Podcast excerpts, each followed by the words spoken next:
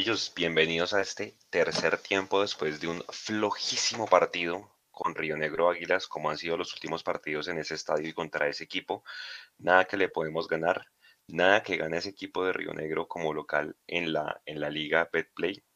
Da mucha más rabia aún porque era un equipo eliminado, que no ha podido ganar de local y que saca a Elícer Quiñones como figura del partido.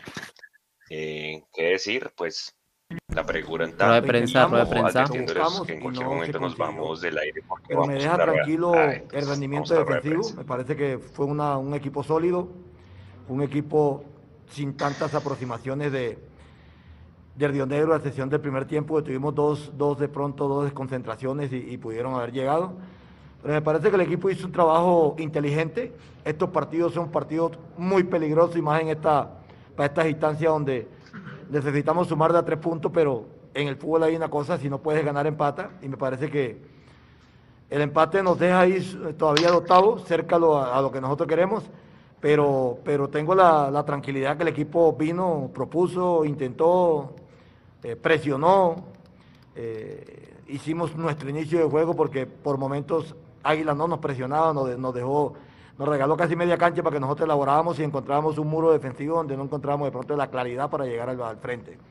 Pero me deja la tranquilidad, hombre, de que, de que propusimos, de que intentamos, no pudimos y, nos llevamos a un punto importante. Elvi, buenas noches.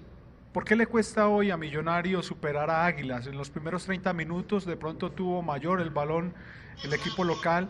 Ustedes sobre el final del primer tiempo tuvieron la oportunidad porque se afianzaron. Y en la segunda parte fue tal vez más alterno. Dicen los técnicos muchas veces que el tema de los duelos es fundamental. ¿Cómo vieron ustedes el tema en la cancha para poder desequilibrar? ¿Por qué costó tanto enfrentar hoy, buscar esos tres puntos, obtener esos tres puntos ante Águilas? Buenas noches, saludo especial a todos. Eh, bueno, encontramos un equipo que, que nos, esperó. Por ahí intentamos filtrar balón a la espalda de, de los volantes de ellos. Eh, el grupo siempre quiso, quiso ir al frente. Por ahí no tuvimos esa precisión en el último pase para, para poder desequilibrar, pero nos vamos contentos con, con el trabajo del equipo, las ganas y el deseo de querer ganar. Entonces, dependemos nosotros mismos. Ahora viene el fin de semana con Bucaramanga y tenemos que recuperarnos de la mejor manera para, para afrontar ese partido como se, como se debe. Continuamos con Chema Escandón de Caracol Radio para el profesor Gamero. ¿El resultado se ajusta a lo que se vio en el terreno de juego o sintió que el funcionamiento pudo haber sido mejor? ¿Está faltando goles en los últimos juegos? Y para Elvis. Para Elvis, ¿preocupa lo apretado que se, se está volviendo la tabla tras los últimos juegos o hay tranquilidad por lo pues, expuesto en lo deportivo? Un abrazo para, para Chemas. No, yo pienso que nosotros hoy vinimos a proponer, a lo mejor de pronto si encontramos un Río Negro de pronto más abierto que, que nos hubiera salido para presionar y a, y, a, jugar también, yo creo que de pronto el partido hubiera sido otro. Pero como digo, perdás ahora, encontramos un, un, un, equipo que se nos, nos paró un bloque medio bajo, nos esperó y no tuvimos de pronto la claridad necesaria como para, para llegar a gol. Pero es un punto que suma, es un punto que suma. Nosotros venimos de perder un partido donde no teníamos que haberlo perdido, de pronto por no hacer muchas cosas que hicimos hoy circulación de balón, seguridad en la parte de atrás, tranquilidad. Hoy hicimos eso, nos faltó el partido pasado para poder ganar el partido, por lo menos empatarlo. pues me, gustó eso del equipo, pero, indudablemente que el partido se planificó para eso, se planificó para ganarlo, para atacar, con dos extremos, un media punta y un nueve. Los cambios que se hicieron, todos fueron casi que lo de la misma, de la, con la misma estructura, con la misma idea, dos extremos por dos extremos un, un 10 adelantado como Barín por otro 10 más como que era, que era Mojica. Eh, Cliver, un jugador con, también con mucha posesión, con mucho manejo y con mucha marca por Pereira. Entonces me parece que todo, todo lo que le, brindé a mi equipo y lo que le, le, plasmé a mi equipo era que quería yo ganar, como también querían ellos. Pero yo creo que, repito, hoy me gustó el equipo, las ganas, el deseo, la actitud, porque, porque a veces perdemos partidos ingenuos y hoy no quería, no quería que pasara eso. Buenas noches, Chema. Pues bueno, la verdad que sí, la tabla está apretada, pero yo creo que hoy se sumó, seguimos dependiendo de nosotros mismos. El semestre pasado eh, dependíamos de otros resultados. Yo creo que el partido del fin de semana va a ser clave para nosotros, para, para afianzarnos y también va a ser un rival directo que viene también buscando la posibilidad de entrar. Yo pienso que hay que tener tranquilidad, inteligencia, sabiendo de que estamos dentro de los ocho y que si nosotros hacemos la tarea vamos a, a clasificar sin problema. Casa Azul de Colmundo Radio, profesor. Cancha difícil para Millonarios, se consigue un punto de visita. Su opinión de los debutantes Murillo y Quiñones. Y para Elvis, ¿cómo analiza el resultado en una cancha complicada y con un defensor central debutante en la línea defensiva? Bueno, un saludo también para la Casa Azul. Eh, yo vi, vi, vi, en los debutantes, especialmente Murillo, una solidez importante. Yo, nosotros ese, ese, jugador lo habíamos seguido y, y, por eso vino, un jugador que todo el año pasado jugó con, en su equipo, eh, en Bogotá con Equidad, y me parece que tiene cosas muy interesantes, rápido, fuerte arriba, y nos dio hoy una seguridad en la parte de atrás. El caso de, de Quiñones y de que fue el otro que debutó, vi que tiró un par de centros, vi que tiró, enganchó. Es un jugador alegre para jugar, pero potente. Eso es un jugador para, para irlo llevando poco a poco, como hicimos hoy. Hoy entró alrededor de 6, 7, 8 minuticos. Eh, lo mismo que de Guerra, que ya, ya había jugado muchos partidos, pero también es un jugador joven. Y le di alegría, quería darle más alegría, más profundidad al equipo, más rapidez. Y en lo poquito que, que lo hicieron, llegaron. Llegaron y, me tiene contento eso, porque llegan a, a Millonarios y, y, saben que esto es una institución que donde va tiene que, pensar y salir a ganar. Y, yo creo que hoy, hoy no fue, hoy no se echaron de menos, me dejaron tranquilo hoy. Saludos especial a la Casa Azul. Eh, bueno, la verdad que eh, Murillo y, y, Campas y Quiñones hicieron un buen trabajo. Eh, Murillo, primer partido que, que jugaba con nosotros en la parte de atrás, mostró mucha solidez, mucha personalidad y eso nos deja contentos porque eh, se, abre, se abre más eh, un grupo de, de, excelentes jugadores que tenemos y eso nos, nos deja contentos para lo que se viene, sabiendo que cuando no está Juan Pablo hay quien lo, quien lo, lo reemplace de la mejor manera y, y yo creo que bueno, eh, Quiñones es un jugador potente, rápido, que hoy la, la, la, la, posibilidad que tuvo con el balón generó peligro y, y bueno, esperemos que siga creciendo y, y pueda aportarnos a nosotros aquí en este grupo. Diario A Juan David Betar, profesor. Quedó satisfecho con la labor de Freddy Guarín jugando adelante la primera línea de volantes. ¿Por qué le volvió a costar al equipo crear algunos circuitos de juego defensivo? Y para Elvis, durante el partido se, se intentaron varios centros, pero solo se conectó uno que generó peligro. ¿Cómo tener más efectividad en las jugadas de costados? Un saludo también para ti. Sí, lo de Guarín fue bueno, fue bueno. Un jugador que juega por delante de los dos mediocentros con más libertad. Queríamos que él estuviera cerquita al arco o cerquita a Chicho para que para pa su remate. Un jugador que tiene muy buena distancia y que cuando el balón pasara por él podía filtrar y podía llegar. Me parece que hasta donde, hasta donde le dio, hasta donde estuvo, fue un jugador importante porque, porque le dio también manejo al, al balón, porque le dio también por momentos eh, eh, jerarquía al equipo y, eso era lo que buscamos. A medida que él se va poniendo bien, yo creo que vamos a tener un, un Freddy estupendo de lo que nosotros conocemos. Eh, poco a poco va cogiendo su nivel, venía una lesión y, hoy me dejó tranquilo.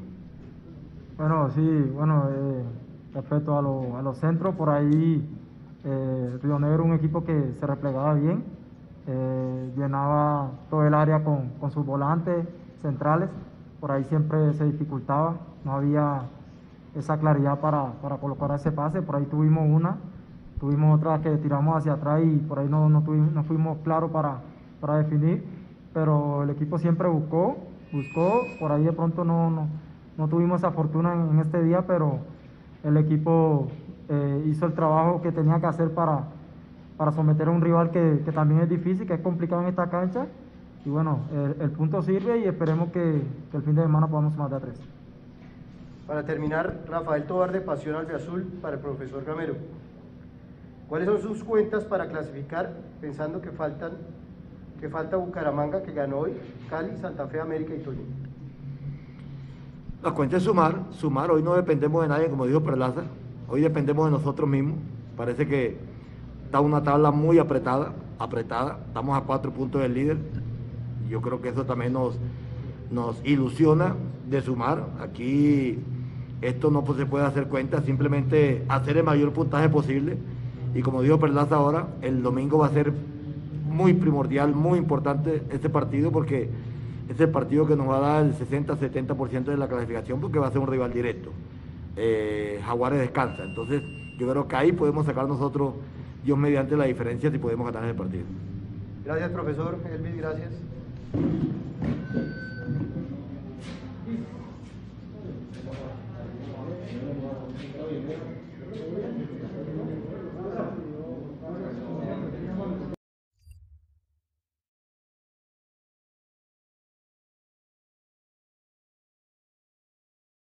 Bueno, muchachos, antes, antes de ir al análisis de la, de la rueda de prensa, la pregunta para ustedes es, María Paula, con las buenas noches, ¿se acabaron los ahorros?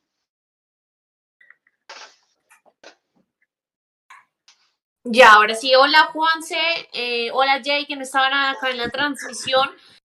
¿Cuáles ahorros, Juan? Yo no creo que tuviésemos ningún tipo de ahorros, por más de que de pronto tengamos un partido menos que varios que los que están allí encima. Creo que esos ahorros eh, no me hacen ilusión porque Millonarios está jugando muy mal. Fue un equipo flojo, descolorido, que no se le cae una idea y que por momentos juega con miedo ante rivales que en la cancha no se muestran infinitamente superior. Entonces, la verdad, lo que estoy es preocupada porque me vi el partido de Bucaramanga que le ganó al Deportivo Cali y la verdad es que jugó bien y en cada partido creo, creo que crece un poco más. Jason, con las buenas noches. ¿Qué pasa si no le ganamos al Bucaramanga el domingo? Juanse, buenas noches. Mechu, Mapis, Nico. Si no le ganamos el domingo a Bucaramanga, nos metemos en el lío más grande de todos porque está complicado el panorama, ¿no? Hoy digamos que Millonarios trabajó para Bucaramanga precisamente porque al no ganarle esta noche a, Águilas, pues evidentemente deja con mucho más vida a Bucaramanga, que con el triunfo hoy frente al Deportivo Cali se metió décimo con 19 puntos y tiene los mismos partidos de Millonarios. Tiene una diferencia de gol de más 3, Millonarios tiene una diferencia de gol de más 4. Creo que por ahí ya se va aventurando uno que la guerra o la pelea para ingresar va a ser con Bucaramanga, con el América, eh, rivales próximos de Millonarios, ¿no? Mechu, eh, ahí la entrada es que, como dice Jason, con los dos de Cali, uno de los dos de Cali se queda afuera y ahí estaremos nosotros. ¿Cuánto lleva el Cali con las buenas noches para todos? ¿Cuánto lleva el Cali sin ganar? ¿Siete u ocho partidos? Creo que son siete. Creo que son siete, sí. Siete, imagínense. Y con todo y eso, el Cali está por encima de nosotros. El Cali sí tenía ahorros. Un equipo que lleva siete partidos sin ganar y sigue, sigue, es que el Cali está todavía es sexto y tiene más puntos que nosotros con todo y que no ha ganado hace siete partidos. Eso era tener ahorros. Nosotros Pero tiene un partido más. Ahí. ellos ya, ellos... Ahora, mire, Mire, mire, Juanse, el, el, papayazo. América pierde ayer con Medellín y yo les conté, les dije en el grupo, con esta derrota del América se abre una puerta grandísima para clasificar. Y los resultados ahí estaban, ahí se iban dando. Eh, después pasó lo de Junior, que lo de Junior sí no nos convino. Y, lo de, bueno, Equidad que se pifió en la última, gana el Bucaramanga. Y entonces ahora nuestra suerte en el, en el torneo se resume a lo que se juegue el domingo y el miércoles, los dos equipos que van abajo. Porque el Bucaramanga, sin querer queriendo, se metió a la charla, está tres puntos por debajo. Pero entonces los dos partidos que vienen son partidos de seis puntos contra dos rivales que si nos ganan, nos alcanzan. Se nos complicó la mano y, hombre, si hay gente conectada en Medellín, o en Río Negro, o en Bello, o en Itagüí, qué sé yo, no sé, vayan a esa cancha del Alberto Grisales y lleven un sacerdote, que lleven a alguien, hagan un rezo, lo que sea. Es que no puede ser, no puede ser que cumplamos 10 partidos sin ganarles, 6 años. O sea, 6 años sin ganarle a un equipo para Millonarios es un papelón, es vergonzoso. Alguien que por favor, no sé, busque Huaca, yo qué sé, pero qué maldición tenemos con Águilas Doradas, hermano. Qué maldición. Buenas noches. Buenas noches, sí, señor. Eh, María Paula, le voy a dar los datos de Murillo en su debut del día de hoy. Y usted me dice si le gustó y cómo lo vio. Fue el segundo jugador con más pases, 69 en total, hizo 60 buenos, tres duelos aéreos, los ganó todos, no cometió faltas, Siete duelos ganados en total, cinco despejes, tres intercepciones y un cabezazo en ataque. Esos son los datos que resumen la actuación del de, el defensor Murillo que reemplazó a Juan Pablo Vargas. ¿Le gustó el trabajo de este jugador? Creo que cumplió, creo que fue un jugador que cumplió, se lo decía, los números lo respaldan, pero más allá de eso, no fue de pronto un jugador que yo dijera, wow, eh, me sorprendió, eh, le va a quitar la titularidad a Vargas. Creo que es una buena opción para tenerlo allí de suplente, pero nada más que eso, digo que cumplió y ya está. Para estar por encima de Paz, Jason. Eh, no, yo lo dije, yo, yo, creo que el jugador que tenía que jugar hoy era Paz, independientemente de que no hubiera estado muy bien en los partidos que, que, le tocó jugar con perfil cambiado. Creo que ya conoce un poco más la estructura del equipo, está más adaptado obviamente al equipo, conoce, cómo, eh, conoce mucho mejor los movimientos de Bertel y creo que ahí se apresuró otra vez Gamero. Yo no habría puesto hoy a, a Murillo. Me parece que no lo hizo del todo mal tampoco, tampoco le vamos a echar a la guerra y tampoco vamos a, decir que Murillo no sirve para estar en Millonarios porque pues obviamente está cogiendo el ritmo y es un jugador que tiene ya casi 100 partidos como profesional y demás, pero, pero yo hoy habría puesto a Paz. Ok, lo que pasa es que Mechu y, y, no sé usted qué opine, cualquier pareja de central que hubiera jugado hoy con la forma en que jugaron los dos volantes de marca, sobre todo en los primeros 25 minutos, se hubieran visto horribles o no. No, me parece que sí estaba bien Juanse por, por ser el perfil zurdo. Creo que escogió, él, él dijo, voy a jugar con un defensa que sea ese perfil y estuvo bien. A mí me parece que, que, estuvo bien. Hubo un momento en el que debo confesar que pensé que lo iban a echar, porque estaba sobre revolucionado cuando le sacaron la primera amarilla.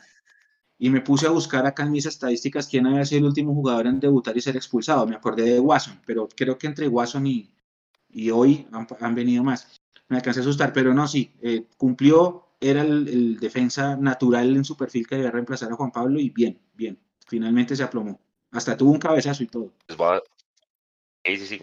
Les voy a hacer una pregunta de las, de las frases que dijo Gamero en la rueda de prensa, cada uno, una frase que él dijo. Abro comillas con la primera, María Paula. Tengo la tranquilidad de que el equipo vino y propuso. Yo no sé por qué usted me pone esa frase. Usted me pone esa frase a propósito porque es que es la que más mal genio me dio a mí de toda esa rueda de prensa. ¿Cómo voy a decir? Es que yo acá la noté también. ¿Cómo voy a decir allá que propuso cuando los remates pálidos, cuando el equipo no se le caía una idea, cuando más descoloridos, eh, de verdad, ¿para dónde? Así que yo ya opté por hacer caso omiso a lo que se dice en las ruedas de prensa porque el 99% de las veces no concuerda con lo que el resto de nosotros eh, vimos en la cancha. Él dijo, el equipo propuso, intentó y presionó. No creo que el equipo haya presionado porque creo que el equipo que se vio mejor en este partido fue Río Negro, fue, la, fue el equipo que tuvo las opciones más claras. Entonces creo que cuando dice que el equipo fue a proponer, me parece que no es así, que se quedaron bastante cortos, que en la generación de juego eh, en ataque fuimos bastante pobres, que nos vimos temerosos a la hora de intentar otro tipo de elementos, como por ejemplo el remate de media distancia, estaba Guarín y yo dije, bueno, vamos a ver eh, bombazos del de, número 13, pero no vimos absolutamente nada de eso. El que más lo intentó para mí en el ataque, eh, mientras estuvo jugando, fue Daniel Ruiz, pero no creo que, que encaje con lo que vimos o con lo que yo vi eh, decir que Millonarios fue allá a proponer. Jason, abro comillas, veníamos de perder un partido que no vimos haber perdido. El partido se planificó para atacar el de hoy. No, no, no, no. Yo ahí estoy de acuerdo con Mapis porque es que uno no entiende a los jugadores y a los técnicos, ¿no? Cuando usted va y les pregunta cosas que no son del partido, porque usted como periodista quiere tener información de algo externo a lo que fue el partido, se enojan. Y es el caso de Gamero. Uh -huh. eh, y cuando le preguntan por la actualidad o por lo que realmente pasó durante el partido, eh, quiere meterle los dedos a la boca a la gente y confundirla y, y, decir cosas que no tienen nada que ver con el partido. No sé qué partido vio Gamero, eh, pero es claro que Millonarios no salió ni a proponer, ni Millonarios salió hoy con una presión alta y Millonarios salió ordenado. El medio campo de Millonarios hoy fue un completo flan. Eh, ese, remate que tiene Marrugo nos atraviesa en dos líneas con un pase eh, horizontal por toda la mitad de la cancha que uno dice miércoles y esto y esto para dónde vamos entonces porque es que no apretó no apretó Guarín no, no vino a apretar el Chicho no cumplía tampoco Emerson eh, Vega y, Pereira en un desorden tremendo el partido el, el partido más malo de Vega en esta temporada fue el de hoy sin duda alguna y, y, los centrales pues tampoco estuvieron acoplados. O sea, Millonarios fue un desorden completo y, que, y que Gamero venga a decir a mí, o que nos venga a decir a nosotros que salió a proponer y a tratar de ganar el partido, pues evidentemente está en otro mundo el señor Gamero el día de hoy. Mechu, los cambios se hicieron con la misma idea, dijo Gamero. ¿De acuerdo? Sí, estoy de acuerdo. Estoy de acuerdo. Si usted hace un par de cambios jugador por jugador en la misma posición, faltando cuatro minutos, no creo que quiera cambiar nada distinto a darle un aire fresco al ataque. Ahora, se la, contra, se la contrapregunto. ¿No le parece que hacer los cambios faltando cuatro minutos es demasiado tarde? ¿Quién le responde? Mapis Jason. Ya estamos acostumbrados a que a veces esos cambios eh, llegan tarde. Eh, por momentos han respondido, hoy desafortunadamente no. Creo que la inclusión de Cleaver eh, era imperioso hacerlo antes de lo que lo hizo porque no tuvo un buen juego Pereira, además tenía amarilla, de pronto eh, haber intentado con Mojica desde antes porque Guarín se había, digamos, incómodo en esa posición que no es la suya además, así que bueno, creo que, que notamos después con, con Guarín y su pierna en hielo que no estaba al 100%, no sé ustedes qué piensan. Les voy a, les voy a preguntar por dos jugadores puntualmente, por Guarín y por Mojica. Eh, primero, si realmente es el sistema que, que, Gamero está utilizando que no deja de ver bien a Guarín, o definitivamente el nivel de Guarín no es, y está mejor para rematar partidos. Y el otro es Mojica. Yo insisto mucho desde las redes mías con, con, Mojica de que lo metieran. Lo vea que entra y como que no genera juego ni por el centro, lo que uno lo vio acostumbrado en Jaguares. Y yo no sé si es que de pronto el, el, esquema que está usando Gamero es el que está haciendo que los jugadores no, no se vean bien, Jason. Eh, lo de Guarín son las dos cosas, eh, Juanse, a mi, a, mi parecer. No está en su nivel, pues, sabemos que viene una lesión, ustedes vieron las imágenes hoy también de la televisión, cuando sale, inmediatamente le colocan hielo eh, en la parte del posterior.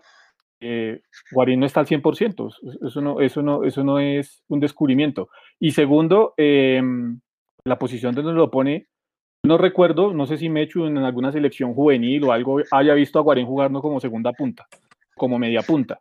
Yo no lo recuerdo. Y ahora resulta que Gamero se lo quiere, lo quiere reinventar. Guarín tiene 35 años, creo, 34, y a los 35 años Gamero le quiere reinventar una posición a Guarín lejos de donde él siempre se ha sentido bien en el terreno de juego. Una cosa es la jerarquía, el liderazgo que pueda eh, imprimirle Guarín al equipo, que yo creo que todos lo tenemos claro. Otra cosa es ponerlo por ponerlo, ¿sí? Si usted no va a ser capaz de modificar el, el, el módulo con el que juega, no va a ser capaz de modificar su idea de juego, pues no sacrifique a los jugadores, no los exponga de la forma que se los está exponiendo, porque eso fue lo que hizo hoy Gamero nuevamente con Guarín, exponerlo. Él en su, en su afán de jugar, de sumar minutos, de decir acá estoy con, con la camiseta que siempre quise jugar, va a aceptar, pero le está haciendo un daño grandísimo porque Guarín ahí no va a rendir. María Paula, la, la, misma pregunta para usted. Y antes de eso, vea, Guarín hizo 16 pases nada más solamente 10 buenos, eso quiere decir que es menos del 70% de, de, efectividad en general. Y en el campo contrario, o sea, en campo rival, que es donde se esperaba que generara fútbol, apenas 45% de pases buenos. Eso es muy poca producción y se está perdiendo el jugador y al final no se está aprovechando el esquema de Gamero. Como vio Guarín, si es tema del esquema, si es tema individual de rendimiento de él y el tema de Mojica. Bueno, yo creo que tiene que haber parte y parte, ¿no? Desafortunadamente, Guarín está en un equipo que no le puede brindar las condiciones necesarias para, uno, ponerlo en la posición donde mejor está y dos, para hacer que eh, tenga un buen juego y se vea favorecido por el sistema que tiene el equipo. Entonces creo que es parte y parte a Guarín como a muchos otros. Por ejemplo, hoy Chicho allí en punta o, o si hubiese estado Uribe no le quedan ni dos pelotas, no le favorece este sistema de juego de millonarios. Lo pone en una posición que no es la de él, así que de entrada se va a desperdiciar, eh, además del, digamos, el desgaste físico que tiene que asumir. Entonces creo que es parte y parte, pero desafortunadamente no está en un equipo que pueda decir, ok, vamos a hacerle las cosas más fáciles, eh, vamos de pronto a jugar un poco más para que el jugador pueda eh, mostrar todas sus habilidades. Y con el tema de Mojica, yo insisto en que quisiera verlo unos minutos más. Me gustaría verlo un poco más tirado hacia la izquierda y, ¿por qué no?, a Daniel Ruiz jugando un poco más por el interior. Mechu, Guarín fue el que más balones perdió. Oiga, Juanse. 12 balones. ¿Quién? ¿Quién? ¿Guarín? 12 balones. sí, es que me, queda, a mí me queda la duda de si es que eh, hay presión hacia el técnico para poner a Guarín porque es Guarín, o si Pues el técnico siente, es, sí, no sé, no sé si es una cosa así administrativa o si es que de pronto eh, el jugador es el que le dice, póngame así esté malo en mi rodilla y no importa, yo después me ponemos hielo.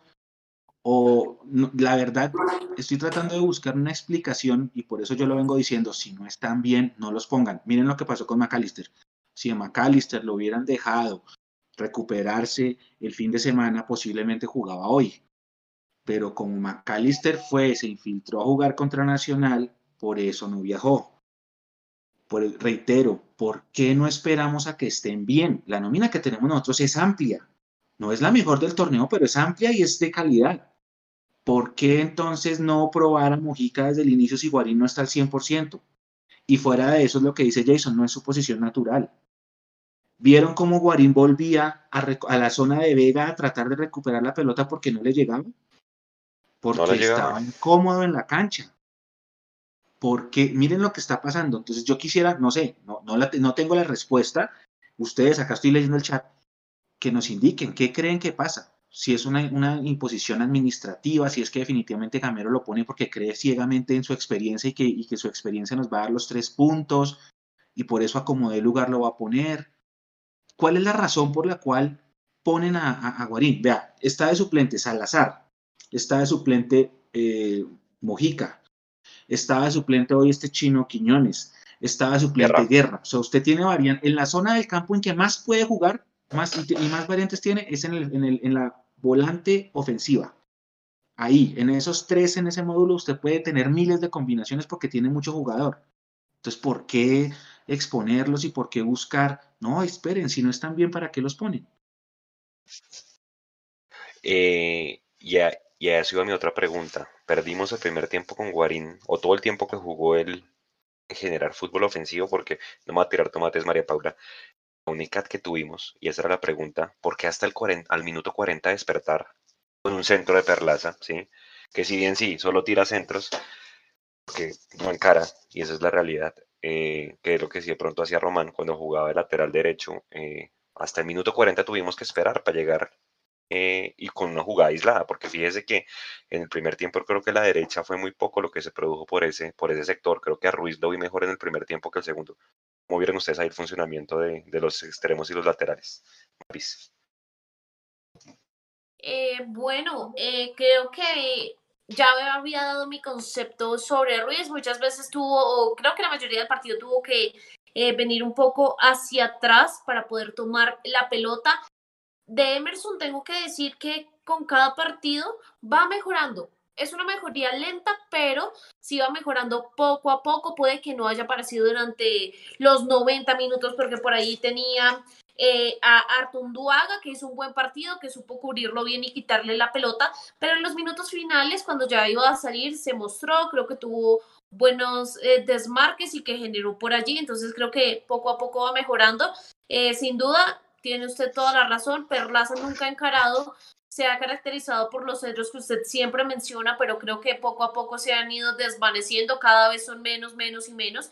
Bertel se ha ido caracterizando porque cada vez ataca más, ataca un poco mejor y se va entendiendo eh, mejor con Ruiz por esa zona. Entonces, en, en, ese funcionamiento entre extremos y laterales, creo que, que, se ha visto mejor, pero es que fue un partido tan flojo que ninguna de esas sociedades hoy dio fruto. Jason, los extremos No, yo- y los laterales. No, yo creo que es, que es que parte de la confusión de los conceptos que tiene Gamero en el terreno de juego, porque cuando usted eh, manda la cancha a, a Guarín en una posición que no es, pues eso influye obviamente en los movimientos que se van a hacer en el frente de ataque. Si usted mira, eh, Emerson se sintió incómodo en muchas ocasiones, no está en su nivel, tampoco lo estamos descubriendo, hace rato lo venimos diciendo. Eh, solo por ahí en una ocasión se animó y por poco termina en gol la jugada de Millonarios, que al final eh, cobraron fuera del lugar de Daniel Ruiz. Y a partir de eso se generan las, las confusiones, porque cuando usted, y, ahora yo entiendo a los laterales hoy, porque cuando usted ve que Pereira y Steven Vega hoy en el primer tiempo eran un flan completo, o sea, usted como lateral, eh, si usted sabe leer el juego, dice, miércoles, yo no me puedo ir al ataque porque si yo me voy, nos van a ganar facilito acá a la espalda. Eh, y por eso no salieron tanto, es la explicación que yo doy. Y aparte porque si hay un jugador que en el frente de ataque les, le da volumen a, a Millonarios, es el Chicho Arango, pero cuando está como media punta. Y hoy tirado allá, al frente, eh, en medio de los dos centrales, obviamente se perdió mucho en eso por parte de Millonarios. Así que eh, la labor de los extremos, eh, calificarla, es que queda difícil decir. Ahora, tiene que tener algo de rebeldía también. Hoy no la tuvo Ruiz, hoy no la tuvo Emerson. Cuando usted no tiene rebeldía. Pues solo al final, ¿no? Sí, solo al final. Pero pues, cuando usted no tiene la rebeldía también para decir, si el funcionamiento, si el equipo no está funcionando, venga, yo trato de hacer algo para que el, equipo funcione, eh, tampoco la tuvieron. Así que mm, es que, es que Millonarios hoy fue un equipo, no sé, fue el equipo aburrido del partido contra el Chico, fue el equipo de los errores contra el Once Caldas, fue el equipo que terminó perdiendo el partido con Nacional en los 10 minutos y cuando usted reitera eso, entiende que de aquí para adelante va a costar muchísimo porque no hay realmente algo que usted, o sea, un patrón que le diga a usted, Millonarios ya va hacia arriba. No, no lo hay. A, esta altura del campeonato y no hay todavía ese patrón. Ahora, entonces usted, eh, así no juegue Guarín de enganche el domingo, no insiste más con Chicho de 9. O sea, es, de, es media punta para usted con lo visto hoy. Sí, es que, es que, es que yo nunca he visto a Chicho como, como, como punta a punta. Eh, uno entiende obviamente que hay un problema, que no está Uribe, que es el referente de área y demás, y que por eso va Chicho, que digamos que el año pasado, porque lo hizo bien, afortunadamente eh, anotó goles el año pasado estando ahí en esa posición, entonces creemos que esa es la posición de, Chicho. No, eh, esos tipos de jugadores pueden tener cinco o seis partidos buenos en esa posición, pero después se van a sentir incómodos. Y, no es lo que, y es lo que está pasando con, Chicho. Em, si usted tiene un 9, lo que pasa es que usted tiene que mirar, y ahí es donde usted se da cuenta lo corto que es el plantel de Millonarios. Si usted tiene dos 9 más, que son Jader Valencia, usted sabe que Jader difícilmente la va a invocar. Y tiene ahí a Abadía, pero si vamos a votar a Abadía para que la gente lo queme, simplemente porque no tiene el recorrido que tiene Uribe, eh, pues va a ser complicado. Entonces seguramente va a seguir insistiendo con, con Chicho Arango, y la clave va a estar es en si McAllister llega y a quién va a poner como media punta, porque está visto que Guarín no es. ¿Usted probaría con Ruiz de media punta, Mecho? Sí, claro, claro, póngalo. Es que es lo que le decía. La zona donde tenemos más variantes es ahí. Tiene a Harrison, tiene a Salazar, tiene a Guerra y tiene a Emerson. Ellos cuatro le pueden jugar dos y dos por cualquier banda. Ponga a Ruiz entonces en el centro, si definitivamente no da. Si Maca no llega. Ojo que no nombre a McAllister. Si McAllister no está ahí, tiene opciones. Es que tenemos opciones. Dime, Mapi. Para conectar con el comentario de Mechu y una pregunta anterior que usted había hecho, Juanse, es que en esas opciones y en esa pregunta de si a Gamero lo obligan o tiene presión de poner a Guarín, yo no sé qué tanto vaya ahí, porque entonces también tiene presión de verdad de poner a Pereira, porque es que en esa posición también está Juan Camilo, también está Cliver, que para mí es Juan Camilo, y después Cliver los llamados a ocupar ese, doble cinco al lado de Vega. Entonces yo no, yo no sé si sea que está obligado, pero sí ya vemos que él insiste, insiste e insiste con jugadores como Pereira. Y, y ahí la otra pregunta para ustedes es, Jason, con lo que pasó hoy Pereira en el mediocampo, que no marcaba, que tuvimos tres opciones de gol como en cuatro minutos, que literal yo creo que nos salvamos de chiripazo de que Marrugo no le pegó bien, el palo nos ayudó, Juanito sacó la tercera. ¿Será que ya con eso Gamero aprendió la lección de, Pereira o usted considera que lo va a seguir insistiendo ahí al lado de, Vega? No, yo creo, que, yo, creo que, esa Pereira es del Garré de, de, Gamero. O sea, hay técnicos que dicen, como cuando Russo insistía con Quiñones, que nosotros decíamos. Y tuyo, y tuyo. Y no, no, no, Mapis. El hecho, el hecho de que yo diga que entró bien en un partido con Nacional no quiere decir que sea un Garré del equipo mío, ¿no? Pues es que eh, eh, eh, uno tiene que reconocer cuando los jugadores lo hacen bien y, cuando no lo hacen bien, pues eso también viene y lo dice acá. Y queda fácil apagar la cámara y decir cosas que no son. yo creo que, yo creo que una cosa es una cosa y otra cosa es otra cosa. Y hoy Pereira no estuvo bien. Y yo sigo insistiendo, es del garré de Alberto Gamero, es del gusto de Alberto Gamero. Y seguramente lo va a seguir poniendo porque es del gusto de Alberto Gamero.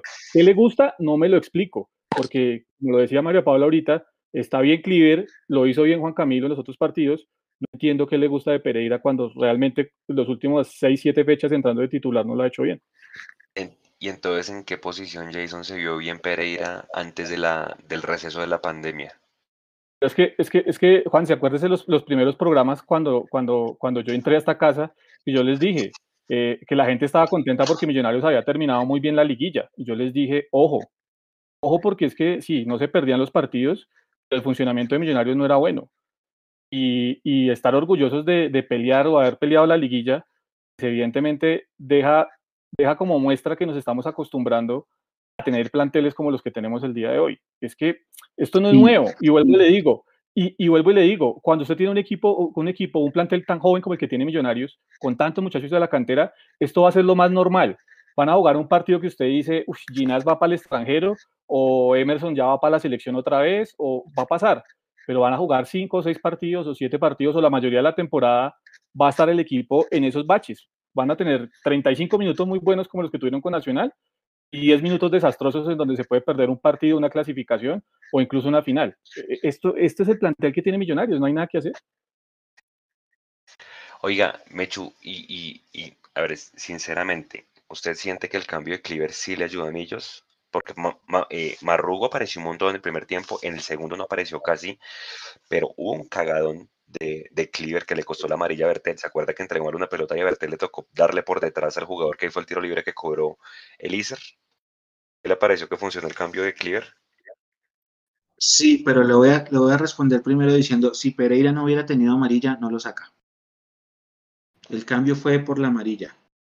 Y también sí siento que el equipo mejoró ese control a Marrugo en el segundo tiempo, es verdad, porque en el primer tiempo Marrugo estaba suelto y haciéndonos la fiesta, pero también creo yo que influyó que Águilas se quedó sin restos físicos, o no sé si fue impresión mía, pero terminó muy mamado, muy cansado el equipo local siendo local. Millonarios terminó mejor físicamente que Águilas. Creo que eso, eso, también influyó. Pero de entrada, ya que lo decían lo de Garré, si a Pereira no le sacan esa amarilla, Pereira juega a los 90. ¿Están de acuerdo con eso? Sí, Jason. Sí, pero claro, si es el inamovible de Gamero. Y nadie le preguntó eso en la rueda de prensa, ¿no? Esas preguntas no. a la, eh, parecen centros, parecen centros a Uribe, ¿no? Esas preguntas que le hacen en la rueda de prensa a, al profesor Gamero. Creo que lastimosamente pues nos siguen leyendo nuestras preguntas que son incómodas, pero pues al final es información que uno quiere saber de cómo funciona Gamero y que tiene en la cabeza para parar estas, estas formaciones. ¿Qué preguntamos, Juanse? Por favor, cuéntale a la gente cuáles fueron nuestras preguntas. La primera fue ¿por qué no probar con Daniel Ruiz de 10? La segunda, para uh -huh. el jugador que fue, es si no sintieron que eh, el, el, perdón, el juez central paró mucho el partido y tarjeteó mucho. Fueron siete amarillas. Y si usted coge el número de faltas, que fueron como 23 y lo divide en 7, es como una amarilla cada tres faltas. Yo sí sentí que tarjeteó mucho. Por ejemplo, para mí la amarilla que le sacaron a Murillo cuando se fue a encarar con este jugador, el delantero de, de Río Negro, creo que eso era simplemente un llamado de atención. No era necesario ponerle amarilla a los dos. El resto de uh -huh. pronto sí, pero pues creo que tarjetió bastante ese árbitro. ¿A ustedes les pareció, cómo les pareció el trabajo del juez central? Porque también se pegó mucho en este partido hoy. Muy tarjetón. Pero. Muy tarjetero. Pero, con eso y todo, yo creo que dejó de, de sacar dos tarjetas rojas. Una para Pereira ¿Quién? y otra, no me, no me, acuerdo para qué jugador de Río Negro. ¿Para Pereira cuando pegó o en, en otra jugada? O sea, en la, en la, en la amarilla. amarilla. Sí, sí, sí la, la de la amarilla que debió ser roja. Ok. Jason, ¿cómo la vio? ¿Sí le pareció que era expulsión? Sí, pero es que pero este, este era Ortega, ¿verdad? Ortega no, o sea, digamos que con Ortega no es raro ver que, que al equipo visitante lo amonesta. Usted mira las estadísticas y quizá encuentra uno que no es tan raro Ortega que, que sobre todo al equipo visitante le muestra muchas tarjetas amarillas. A los 33 minutos, por ejemplo, ya tenía tarjeta amarilla Murillo, a los 44 se la ganó Pereira, que es la razón, y comparto con Mecho lo que dice de la salida de Pereira, si no le muestran esa amarilla, él sigue para el segundo tiempo. Dicho Arango se la ganó apenas comenzando el segundo tiempo a los 46 y a Bertel se la mostró al minuto 71. Y concuerdo con Mapis lo que dice, eh, ese jugador de Río Negro que tira el codazo, eso era roja. Sí, sí, sí. Ah, ahí no hay, ahí no hay otra, otra situación, es una agresión directa al jugador de Millonarios y debió haberse sido expulsado de roja. Lo de Pereira, yo no sé si, si, era, si, era, si era para roja, mm, sí va, va, va con fuerza desmedida, pero no lo veo, no lo veo con la intención de ir a golpear, obviamente, al jugador eh, o, de, o sí, de, ir por el jugador. Yo lo veo más con la intención de ir por el balón y quizá esa fue la intención en esto de la interpretación, volvemos al tema de los árbitros, que tomó Ortega para no expulsarlo. E, era más, mucho más roja la, la jugada del jugador de Río Negro. Mapis, ¿usted siente que funcionó el cambio de Cleaver y lo pondría el domingo al lado de, Vega o García? Eh, primero, yo siempre he sido más del equipo de García, eh, no por, por García, no porque sí o sí lo tengan que poner, sino porque me parece que eh, se complementa mejor para lo que requiere Millonarios en este momento para el equipo. Entonces yo me iría con García y creo que la entrada de Cliver hoy sí le dio un poco más de manejo eh, en la mitad de la cancha al equipo. Tuvo un error allí que usted reseñaba sobre el cual eh, Bertel se llevó esa amarilla, pero creo que sí se vio una mejoría, no una mejoría brutal ni abismal, pero sí lo hizo mejor que Pereira. Jason, la misma pregunta. Uy, yo no sé, no sé, es que vuelvo al tema. A mí no me gustó el orden de Millonarios en sí. Yo creo que si Cleaver le da un poco más de, de presencia de marca a Millonarios, pero es que cuando el equipo no está ordenado y cuando usted tiene las ideas totalmente ideas del partido, eh, es difícil eh, rescatar. O sea, a mí me queda difícil rescatar, aparte de Juanito Moreno hoy, que salvó dos o tres pelotas, eh, me queda difícil rescatar a un jugador de Millonarios, porque es que todo Millonarios fue confusión y todo Millonarios fue nerviosismo hoy. O sea, en el partido que menos nervioso tenía que estar Millonarios, estuvieron más nerviosos en este que en el partido del domingo. Y eso me parece a mí que eh, dice mucho de lo que le va a costar a Millonarios de aquí para adelante. Y el domingo, ¿a quién pone a cubrir a Santiago Montoya, que va a ser Iniesta? Yo no sé. No, pero venga, les digo, hoy ganó Bucaramanga, pero yo, yo sí me reafirmo. O sea, ese Bucaramanga ganó, eh, pero el Cali no mereció perder. O sea, el fútbol no es de merecimientos, y me van a decir ahí en el chat nuevamente, pues es que el fútbol no es de merecimientos. Pero Cali tuvo todo para empatar el partido. Todo, absolutamente todo. Y, ¿A quién pone con Vega? y yo pondría, no, yo- si está García, yo lo pongo a García. Yo lo dije, yo creo que García es el que mejor se ha complementado ahí con, con Vega, además por la salida que le da al equipo también, ¿no? Está enchufado ese Brian Fernández, ¿no? Eh, Michu. Está metiendo con el, Sí, con el hay Bucaramanga. que tener cuidado. Oiga, creo que toca sí, yo, estoy de acuerdo señor. con Mapi y con Jason. Yo también soy Team García Vega. Esa es la, esa es la, la pareja de mediocampistas. Pero Jason le, le acierta cuando dice lo de la presión. La presión de haber perdido con Nacional se sintió hoy. La presión de haberle hecho un gol a Nacional se vio en los últimos 10 minutos. Entonces, tenemos que prepararnos mental y psicológicamente para que la presión de jugar con Águilas ahorita no nos vaya a afectar. Con Bucaramanga, discúlpenme, no nos vaya a afectar. Porque si vamos a salir con miedo a perder, que fue lo que pasó hoy, creo yo, con ese conservatismo de miedo a la derrota, ojo, porque estamos en casa. Y acuérdese que ese equipo el año pasado nos sacó puntos en casa. Y esos puntos costaron la clasificación. El año pasado empatamos con Bucaramanga y con Río Negro 0-0 los dos partidos y por esos puntos nos quedamos. Yo, yo creo que va Ahora, a tocar porque Juanse. me parece que usted me...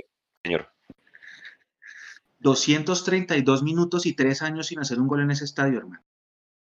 el último fue Duque, creo. Duque. Perdimos. Perdimos el día 3-1 que Osorio Botellón nos hizo dos. Dos nos hizo. Sí. Sí, sí, sí, sí. No, horrible, horrible. Ese estadio está 232 rezado. minutos, hermano.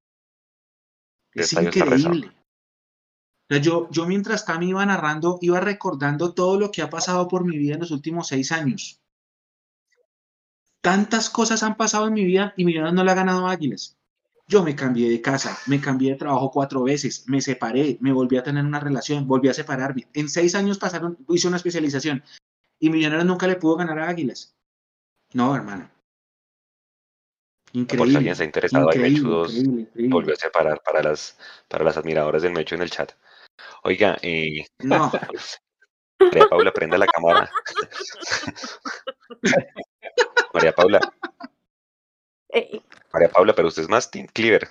Va a tocar revisar los antiguos lives y los antiguos y los antiguos tercer Ah. tiempos porque usted era más Team Cleaver. Yo siempre que se pregunta García o Cleaver, siempre he dicho García. Ya va a empezar con la excusa Jason. Apagó la cámara para bla bla responder. Oiga, ¿Qué venga, que venga, venga, prenda la cámara para responderme esto.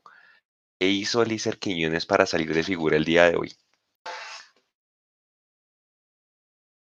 Venga, no, yo no sé, o sea, tuvo como 10 minutos en el segundo tiempo donde nos remató como tres veces. Una de esas fue esa que pasó arriba del travesaño, pero Juanse, yo no sé, o sea, no entiendo. lo que hizo, lo que Señor, hizo señor fue un caño espectacular en primer plano a Elvis Perlaza en las narices de Gamero. Por eso fue. Así se resume el partido. El Iser nos hizo el tremendo caño que Y un tiro de media distancia que pasó cerca. Pero así de, pero así de malo Jason habrá estado el, el partido para que Elícer Quiñones haya salido figura o no. Nah, O sea, ni en sus mejor momentos con Millonarios yo lo vi, pues, para salir figura. Eh, parece. pero es que, Juanse, o sea, usted póngase en la, en la, no sé, en los pantalones de un televidente que por cosas de la vida en su, en su te- tema de cable en otro país está, está canaleando, y pum, se encuentra con, con el partido de, de Águilas Millonarios. O sea, ese tipo aguanta tres o cuatro minutos, lo garantizo. Uno se lo aguanta porque es Millonarios y porque pues obviamente eh, estamos para eso, pero, pero alguien distraído que no sepa del tema, dice, ah, un partido de fútbol, venga, lo vemos, se lo aguanta tres minutos, no se lo aguanta más.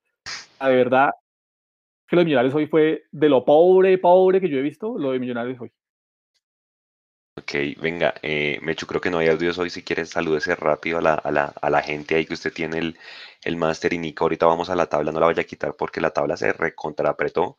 Y pues de alguna manera, fíjese, ay, Nico la quitó. Fíjense una cosa importante y es que Bucaramanga y América tienen 19 puntos. Es decir, Millonarios está obligado a sacar. Millonarios, Mechu está saca, obligado a sacarle puntos a los dos para sacarlos de la pelea. Y ya, y ya dejan de ser rivales ¿Qué? directos. No, miren la tabla. Nos ganan y nos ganan y nos, y nos alcanzan. Sí, ahí en el grupo está, si quieren, Mapis y, y, y- Jason para que la vean. Y lo mismo, el, el triunfo de Junior sobre Tolima también, ese fue un triunfo muy bueno para ellos, aunque ellos descansan en la última. Pero claro, se nos complicó la mano. Bueno, Pero dice total. acá. William Alexander Rosso dice, Mechu, nos faltó nueve. Carlos Camelo, ¿cuántos tiros al arco hicimos hoy? Sí, fatal. Roberto Mendoza por Facebook, Guarín sin nivel y Millos desorden total y sin alma. Juan Carlos Contreras dice que extrañamos mucho a McAllister. Oscar Delgado, desde Santiago de no. Chile, dice acá. Natalia Martínez nos saluda. Hola Natalia. Eh, Brian Pérez, el túnel de Elícer, lo, lo menciona acá. Carlos Camelo, qué desastre Cleaver, por eso está sentado, no hay nada en el medio campo. Juanfe, ¿cómo pierde a Chicho por poner a Guarín? Eh, dice acá, Hate Breeder, ¿cómo podemos esperar que Millos le gane a Nacional si no somos capaces de ganarle a Águilas y otros equipos? Juanfe critica a Gamero, Iván Beltrán eh, dice que es mejor decir el balón que la pelota, es un comentario de él. Felipe Sánchez, es la misma historia del año pasado, parece una película mal libreteada. Carlos Camelo, si no le ganamos al Bucaramanga, pague y vámonos. Senda Fútbol. Hay mucha gente conectada de Brasil, compañeros, y esto hace referencia, se me olvidó comentarlo. Eh, resulta que en Brasil el tema de las apuestas deportivas se mueve mucho y aparentemente la Liga Colombiana es una de las más utilizadas por el pueblo brasilero. Por eso se conectan a las transmisiones para ver cómo va el partido porque apuestan eh, pues por, la Liga Colombiana. Yo recuerdo que hace unos años eh, nos escribieron al, al fanpage de Facebook a preguntarnos por un partido que se había cortado, un partido de la sub-20 de Millonarios contra Llaneros allá en Villavicencio, que por mal tiempo se suspendió como seis horas. Cuando se suspendió el partido íbamos ganando 1-0, se jugó el resto, haga cuenta, se suspendió a las 2 de la tarde. Se reanudó como a las 8 de la noche, nos empataron y quedó 1-1. Como el partido duró seis horas parado, todo el mundo en las casas de apuestas eh, pensó que Millos había ganado y nos escribieron varios brasileños allá a Facebook, no, que es que obligado, que Millonarios ganó, y les decíamos, no, quedamos 1-1, no, que un- no, que mire, que es que yo, y mandaban los pantallazos de las apuestas, la sub-20, es lo que se estaba moviendo allá. Por eso hay mucho, mucho brasilero conectado en el chat. Dice aquí, segundo Galeano, estoy de acuerdo contigo que, pro- que proponer ni que nada, no hay un jugador que le pegue bien a los tiros libres. Oiga, otro tema, Juanse, anótelo, no tenemos, no tenemos pegada, no tenemos media distancia, no tenemos corners efectivos porque todos los tiramos a un rival y no tenemos sorpresa. Total. ¿Cuándo fue la última vez que hicimos un contragolpe bueno? Bueno, nosotros salimos, sale Emerson volado, no ve a nadie y se devuelve. Perdemos toda la sorpresa en un contragolpe y es un contragolpe más. Imagínense con el equipo rival bien armadito. No hay sorpresa. Me preocupa mucho eso. A ver, seguimos por acá. El fútbol es de goles, si no el campeón sería el Tolima. Nicolás Salgado, Bucaramanga no sufrió, dice acá, solamente fue un palo en un tiro libre. Eh, William Rosoya, Carlos, Carlos Eduardo Franqui, ¿cuál es el rollo de Gamero con Murillo? ¿Por qué no le da más juego? Eh, Eduardo Mendoza dice, pero Gamero está tranquilo. Diego Murillo, los jugadores son normalitos. Paco Perlaza pide a Santiago Cantillo. Santiago Cantillo es un canterano llanero que está pidiendo pista en el primer equipo, está entrenando con el primer equipo. Carlos Camilo critica a Pereira. Ah, Brian Pérez, a Mapi se le nota la rabia contra Pereira. Mm, Jonathan Leal, Es que está de un mal equipo justo. muy No es rabia, es que no tiene que- nivel para ser titular, ni suplente, ni el tercer suplente. Leonardo Ramírez, no nos engañemos, Millos es un equipito con un poco de pelados. Esto es un equipo por ahí en un año. Falta mucho. Lo mejor de Millos es Uribe, ya no está y nos hace mucha falta. Puede pasar que la consolidación de este grupo sí sea en un año o dos, ¿no? Eso es un comentario válido, que están toda- todavía cogiendo. Lo que pasa es que tal vez, Jason, y le doy la derecha, la ilusión de, no, no, ilusión es una palabra más dicha, eh, como lo que mostró el equipo en esa liguilla de perdedores de los Juegos del Hambre, invitó a una esperanza que de pronto se desbordó un poquito más de la cuenta porque finalmente siguen siendo pelados en formación. Ojo, no todos, porque Vega ya tiene sus años, porque Ginás ya tiene sus años, porque Bertel ya tiene sus años, Román ya tiene sus años. Pero ese Los equipo es siendo mejor. Killer, Abadía y Juanito, ¿no, Jason? Sí, pero, pero, pero venga, eh, usted me habla de Ginás. Ginás tiene 24 años, sí, cierto, tiene 24 25 años. ¿Pero ¿Cuántos partidos como profesional tiene Ginás? No Tiene, Uy, no no tiene Ahora sí. 15 o 16. Tiene 15 o 16 partidos. Entonces, usted puede, tener, usted 14. puede tener 25 años, pero si a los 25 años apenas tiene 15 partidos como titular, eh, pues obviamente le va a seguir costando. no, no, no, no, pero espere, espere, espere, espere, porque en Valledupar el hombre tuvo- se sumó también, ¿no? Lo mismo No, que en. Valledupar hubo dos o tres partidos. En Valledupar no sumó muchos minutos. Yo le puedo garantizar que en Valledupar, bueno, o puedo estar equivocado, pero en Valledupar no sumó Nos jugó fue García. Jugó fue García en jugó más, Valledupar jugó más García que, que Ginás en Valledupar, Mecho. eh, Revise el dato y lo verá. Entonces, cuando Mira, usted tiene un jugador que no pasa de 20 partidos como titular en el fútbol profesional eh, y le echa, y le echa la, la responsabilidad de que tiene que ser el líder de la defensa o uno, líder- o uno de los líderes de la defensa, pues a ese jugador en algún momento le va a costar. Eh, Juanito afortunadamente es un fuera de serie y ha estado muy bien, pero Juanito también tiene cuántos partidos, 12, 13, 15, no sé, tampoco supera esa, entonces usted empieza a mirar, usted mira que sí, pueden tener 24 años algunos, con el caso de Ginás, pero no tienen más de 20 partidos como profesionales. Entonces usted empieza a mirar que este es un equipo débil, es un equipo todavía que le falta madurar y que, le- y que va a tener muchos baches, que en una de esas se pueden meter a una final, sí, claro, eh, y la pueden hasta ganar, y ojalá fuera así porque sería, digamos, la cúspide para ellos, pero no es lo más probable que va a pasar con ellos, seguramente. Yo- eh, sí, yo Nico, creo que yo le mandé, consolidación bien más adelante. Dele, Juan. Nico, yo le mandé las fotos de los partidos de las dos fechas que vienen porque para mí son claves. O sea, si no ganamos al menos cuatro puntos, creo que pues tendremos que ganar el tridente de Tolima, Cali y Santa Fe para responderle la pregunta a Jason, Ginas jugó ocho partidos en Valledupar. En total tiene 23 partidos liga. Ginas. En Copa tiene tres. Le hizo un gol a, al, a Llaneros, creo que fue donde le hizo un gol a Llaneros. O sea, tiene en total 26 partidos como propio. Pero, Juanse, Juanse, pero o sea, de titular, en Valledupar solo jugó 5. 5. 5. Entonces, cinco, y usted le suma los 11 que tiene como millonarios de titular, entonces suma 16.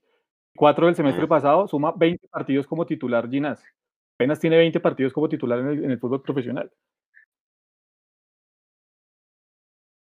Oiga, eh, Oiga, Nico, póngase estaba ahí las mirando nuestros archivos, estaba mirando nuestros archivos y el 3 de abril de 2019, Elícer Quiñones en Barranca fue elegido jugador mundomillos del partido.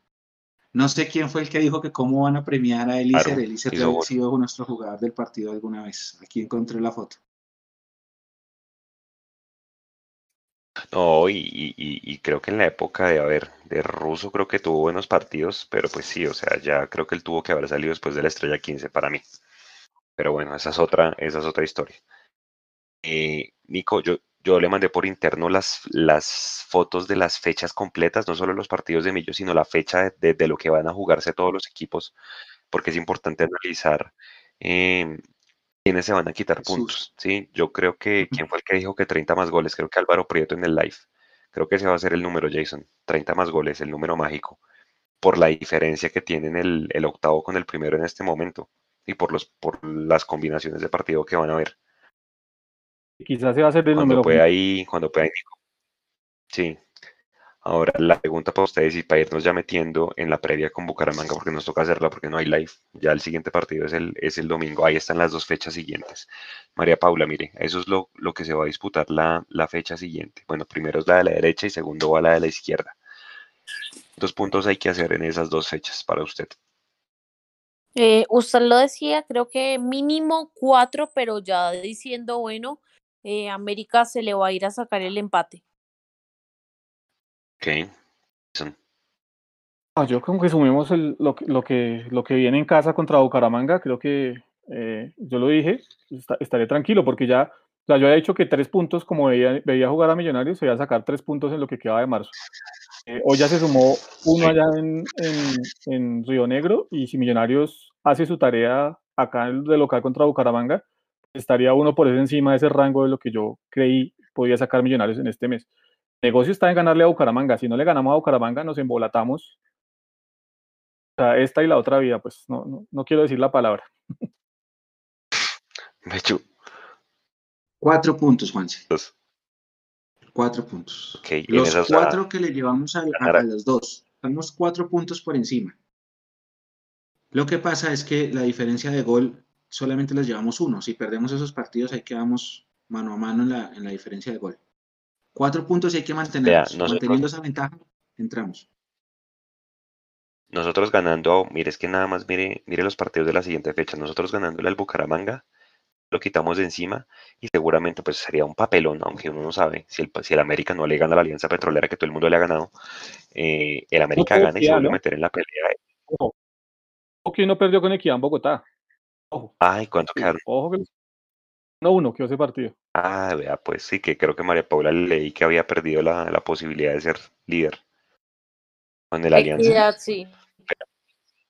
Ahora, en, en, en, en condiciones normales, el América, listo, ahí le gana si sea 1-0 y se vuelve a meter en la pelea y ese partido va a estar lindo, ese América Millonarios en, en el Pascual el, el- ¿cómo se dice? El, el miércoles, ¿no? Porque seguramente allá en Cali van a ir a apretar al América porque el América pues ya lo están apretando porque no está... De hecho, los equipos de Cali tienen un tema muy fuerte con sus hinchadas en este momento, ¿no? Sí, Eh, miércoles, no pues, contamos con usted. No, no, no. Ahí estaremos. Y además que nos favorece también en el, en el clásico de Antioquia que gane quien na- nació el Nacional o Medellín. Que Medellín está, está en duelo más directo con nosotros. Igual que también se saquen puntos Santa Fe Junior. Yo, yo digo también porque Jason hay que considerar la opción de meterse también entre los cuatro primeros, ¿no? O sea, posible. O sea, en ese panorama como está, o sea, mirando la tabla de posiciones, eh, 27 puntos tiene el uno y Medellín tiene 24. pues, lo mejor sería que el otro se fuera de una vez, ¿no? Porque igual va a clasificar. Que se vaya de Claro. una vez y, y deje ahí a Medellín pendiente de temas, ¿no? Eh, de hecho, O sea, cuadró caja ayer con esa victoria frente al América. Es que de hecho, orden de como se van a dar los enfrentamientos. Pero ver, qué pereza estar en esta posición de, de ya- de ya, mire, haciendo cuentas, hombre, no.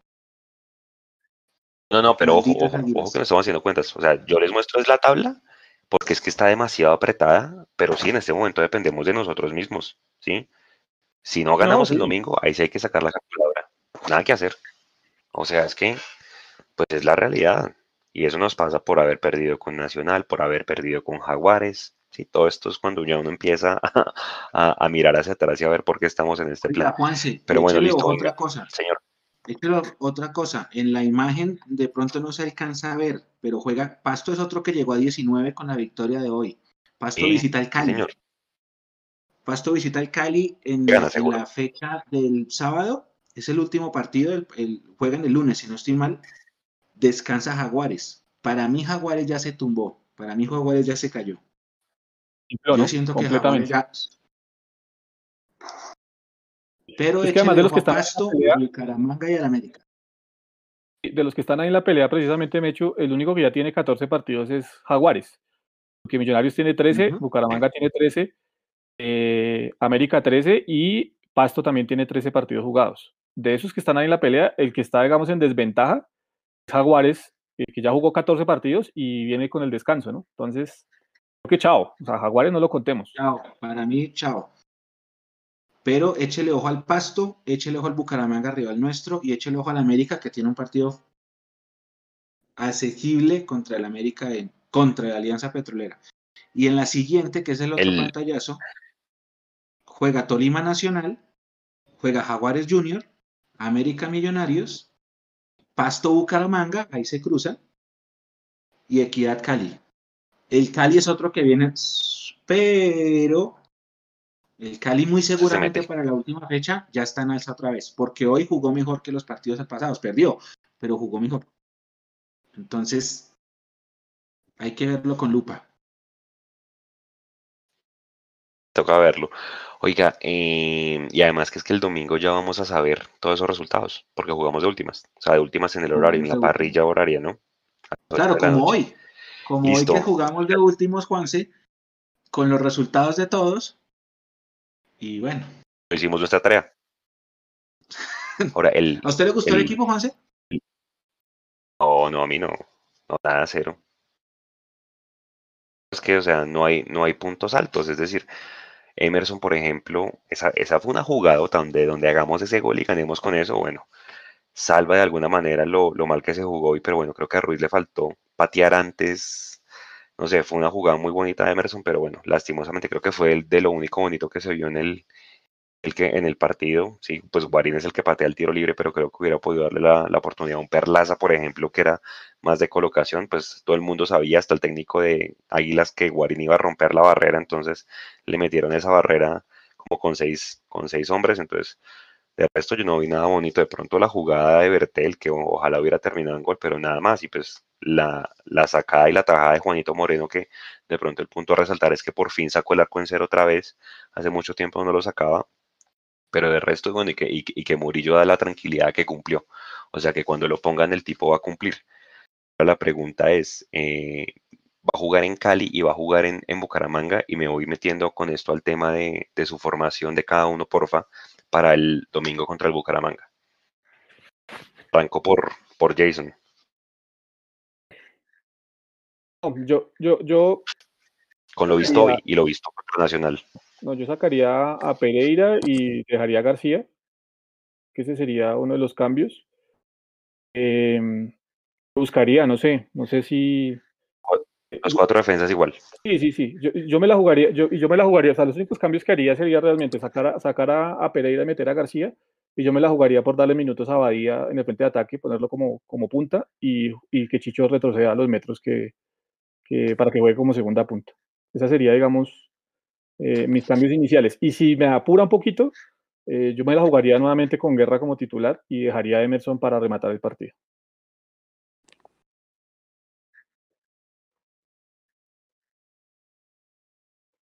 Juan, ¿se dijo algo? No le escucho. Y su formación para el domingo. Eh, Juanito Moreno, Perlaza, Ginás Murillo Bertel, esa línea de cuatro al fondo igual, en el medio Vega y Juan Camilo García. Eh, los tres de la siguiente línea, me voy también con Guerra. Pongo a Ruiz como 10, a Mojica por izquierda y en punta eh, sigo dejando a Chicho.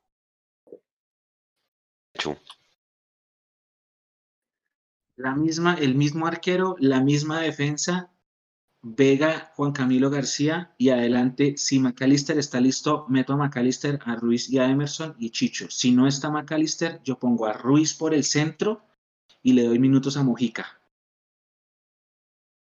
Ruiz por. Ok. Listo. Y su banco de suplentes, Jason.